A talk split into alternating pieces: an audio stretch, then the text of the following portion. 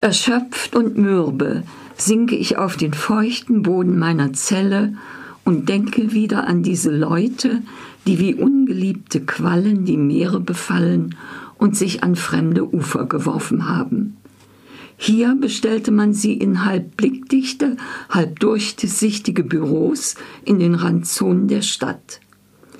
Wie viele andere war ich beauftragt worden, ihre Berichte von einer Sprache in eine andere zu übersetzen, von der Sprache des Antragstellers in die Aufnahmesprache. Nach Tränen schmeckende Berichte, voll Bitterkeit und Gewalt, Winterberichte, Berichte von schmutzigem Regen und schlammigen Straßen, von endlosem Monsun, als würde der Himmel bersten. Um politisches Asyl zu bekommen, mussten sie lügen und uns eine Geschichte erzählen, die nicht ihre war. Sie mussten die Last eines Lebens auf sich nehmen, das ihnen fremd war. Sie versuchten, in die Haut der Charaktere zu schlüpfen, die die Menschenhändler, ihre Landsleute, für sie erfunden hatten. Natürlich glaubte man ihren Geschichten fast nie, Sie wurden mit der Route und dem Pass gekauft und würden mit vielen anderen über die Jahre angehäuften Geschichten vergilben und zerbröseln. Das waren zwei Zitate aus dem Roman mit dem provozierenden Titel Erschlagt die Armen. Der Titel in Anlehnung an einen Text von Baudelaire, also nicht einfach als Aufforderung zum Handeln zu verstehen. Dennoch hat die Protagonistin, die wie die Autorin als Dolmetscherin für Asylbewerber aus dem indischen Subkontinent gearbeitet hat, zugeschlagen und schreibt ihre Erfahrungen in der Zelle der Untersuchungshaft nieder. Sie selbst ist schon seit langem in Paris, vor allem aus Liebe zur Sprache.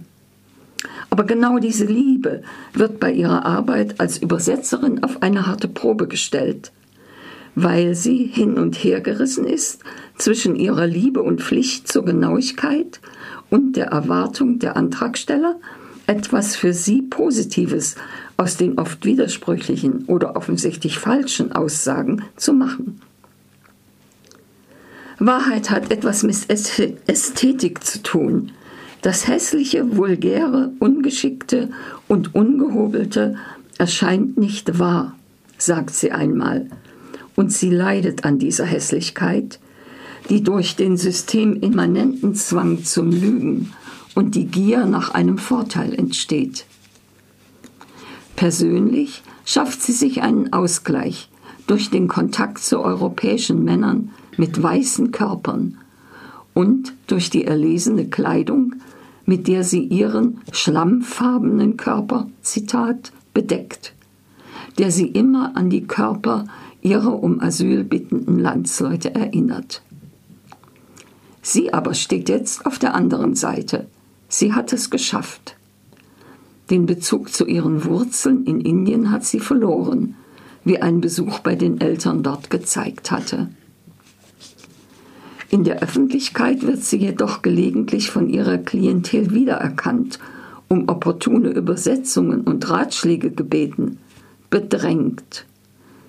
So auch in der vollbesetzten Metro, wo sie von einem Landsmann so attackiert wird, dass sie ihm schließlich eine Rotweinflasche auf dem Kopf zerschlägt. Der Roman gibt ihr Verhöre nach der Tat wieder und viele Erinnerungen an die Aufnahmeinterviews, Gerichtsverhandlungen und Arztbesuche, bei denen sie übersetzt hat. Zum Teil nicht ohne Komik, aber immer von schonungsloser Sachlichkeit. Man kann dies, wenn man will, als Diskriminierung der Asylsuchenden lesen, als Information über Verhältnisse, die durch den Willen zur Political Correctness lieber verschwiegen werden. Die Autorin hat ihr ihren Job bei der Behörde nach Veröffentlichung ihres Romans 2011 verloren.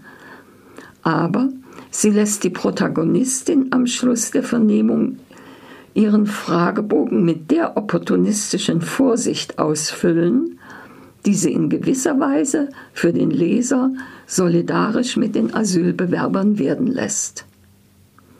Der Roman erhielt in Frankreich mehrere Preise, vor allem wegen seiner literarischen Qualität. Hoffe ich.